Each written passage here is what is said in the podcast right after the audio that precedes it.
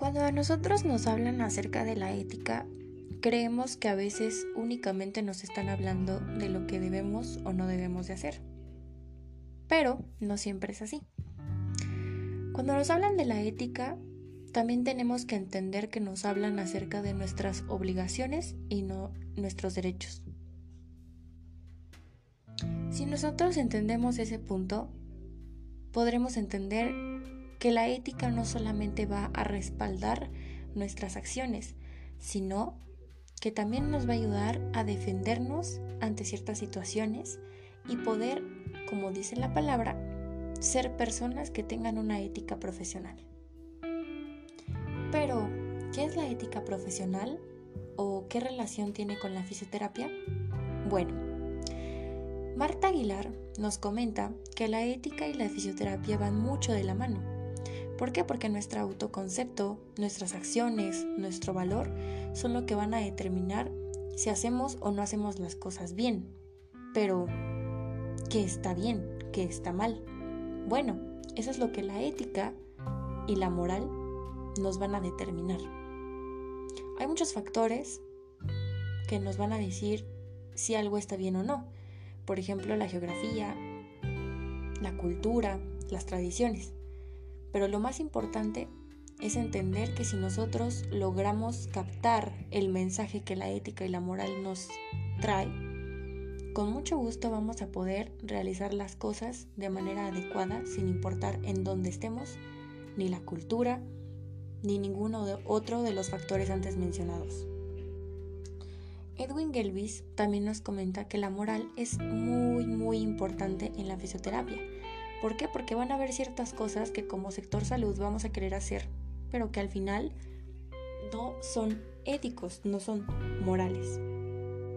Por ejemplo, nosotros en Suiza podemos encontrar que se practica la eutanasia y en México no. En México nosotros estamos regidos bajo ciertas instituciones y una de esas es la agrupación de, de fisioterapeutas en México. Y es muy importante tomar en cuenta que en México eso no se puede practicar. ¿Por qué? Porque es ilegal. Sin embargo, nosotros podemos entender qué es la eutanasia y podemos entender otros factores que aunque en nuestro país no se practiquen, moralmente y éticamente en otros países sí lo son.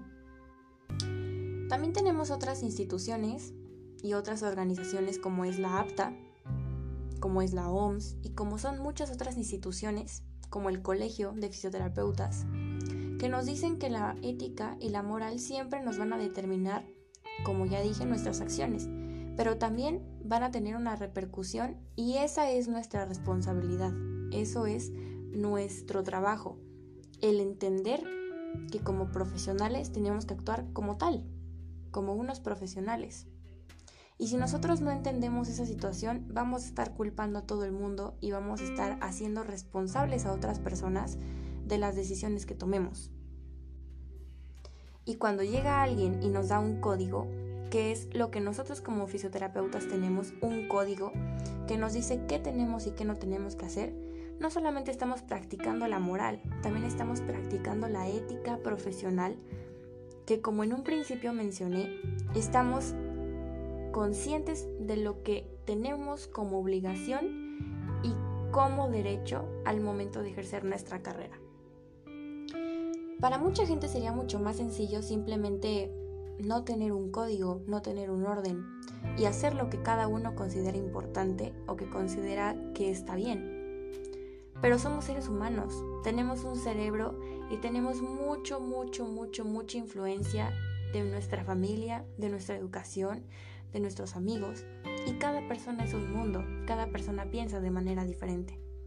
Es por eso que yo a todas las personas que están leyendo este podcast los invito a que entiendan, como lo mencionaron este colegio de fisioterapeutas y muchos otros autores ya mencionados, entendamos cuál es la ética profesional como fisioterapeutas y qué es lo que tenemos y no tenemos que hacer para que nosotros podamos tener en primer lugar, un valor a nivel internacional y en segundo lugar, que la gente pueda confiar en nosotros y en que nuestro trabajo le estamos haciendo lo mejor posible, tomando en cuenta aspectos biológicos, psicológicos y sociales.